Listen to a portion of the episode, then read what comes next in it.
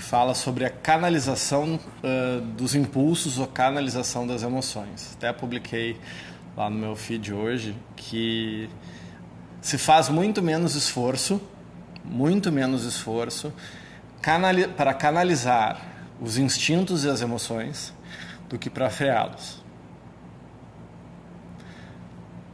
Se faz muito menos esforço para direcionar um rio, ah, direcionar a água, do que para represar. Ah, então, a, a, a ideia, quando se fala em competência emocional, dentro da nossa forma de ver, não é reprimir os instintos tem vezes em sociedade que a gente tem que se reprimir porque, porque senão né, a gente joga as pessoas pela janela. Tá? Mas a ideia é chegar no ponto que a gente consiga canalizar os instintos e utilizar a força do emocional da maneira mais inteligente possível. Porque se a gente tem essa questão do emocional, o emocional é um poder, né? Vocês... E normalmente a gente sente o poder do emocional quando a gente está chateado, né?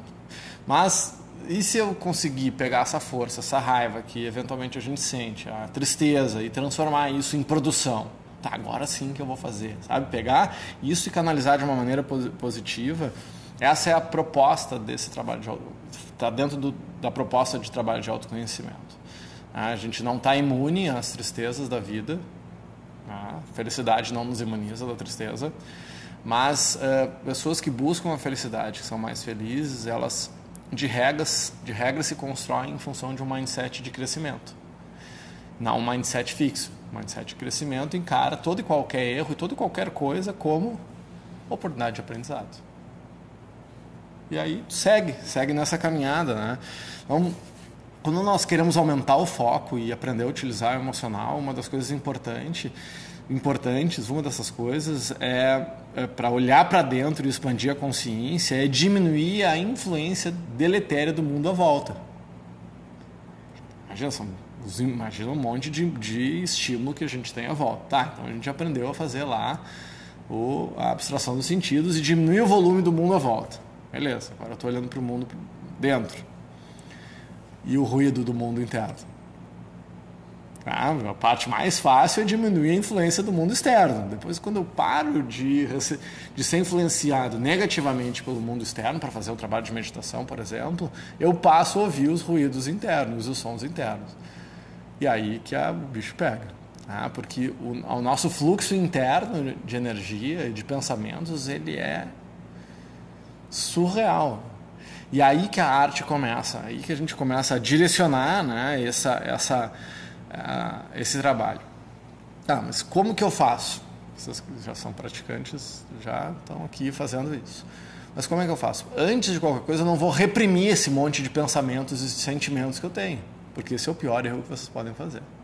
Eu vou reconhecer os sentimentos. Se a gente estava falando sobre isso, tá? Hoje eu estou uh, below the line. Hoje eu não estou num dia mais mimimi. Acho que o mundo inteiro é eu sou a pior pessoa do mundo, tá dando tudo errado, não tá nada funciona na minha vida, eu sou a pior pessoa do mundo. Daí tu vai entrando naquele buraco, tipo areia movedita. Quanto mais se mexe, mais tu afunda. Ah, então primeira coisa, reconhecer que tá na areia movediça, para. Tá, tô na areia movediça. Isso já é um bom ganho, tu reconhecer, porque normalmente tu tá nesse momento, tu nem, tu Pre... tá na 10, tu nem reconhece. É, é, mas tem que reconhecer, tipo assim, estou no caos. Houston, we have a problem. É, não, é, exatamente. Não tome decisões nem para casar, nem para descasar nesse dia. Nem, ah, não, sim, decisões extremas em dias desses. Então, reconhecer e aceitar o caos que nós temos internamente é, é, o, é o primeiro. A partir daqui do, do momento que tu reconhece, tu já. Tá, tô mal. Mas tudo bem, vai passar. E aí tu curte, fica ali mal, tô mal, tá? Hoje eu tô mal. Tá? Daí, daí tem uma história, um dia eu conto para vocês a história do Hagandaz, né? Como é que a gente lida. A história do Hagandaz é aquela, tá? Um dia eu vou contar aqui gravado, vou gravar a história do dia, do dia cinza do Hagandaz. Não, mas é que eu preciso de mais tempo, eu faço em algum outro momento. Ai, aí uma coisa que eu achei muito legal, que a Chael fala, a professora Chael fala nesse livro, é que não tem situação que a gente não possa transformar em energia. Daí, até bosta, se bem conduzida, vira energia.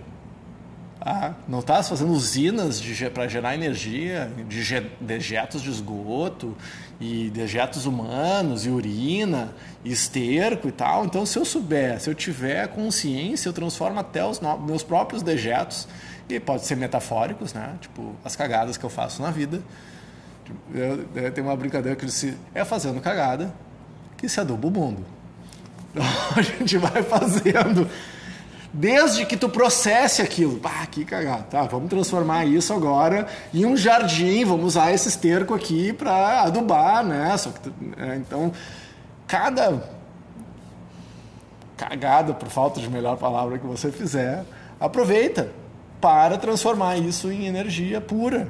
Ah, eu achei muito engraçado porque o livro está em castelhano e aí os termos, alguns termos são mais engraçados do que em português. Então, e aí, para fechar essa conversa, uh, eu sempre busco trocar pressuposição por informação. Porque os fantasmas que nós criamos são sempre mais nefastos, feios e assustadores, de regra, pelo menos. Sempre é muito radical, né? de regra, do que a realidade porque com os fantasmas, né, só, só com os Ghostbusters, né, para resolver. A realidade, mesmo que tu não consiga mudá-la, tu pode mudar a tua atitude contra a realidade. Agora, se tu está atacando fantasmas, os fantasmas das nossas, da nossa cabeça, daí a gente vai fazer o quê?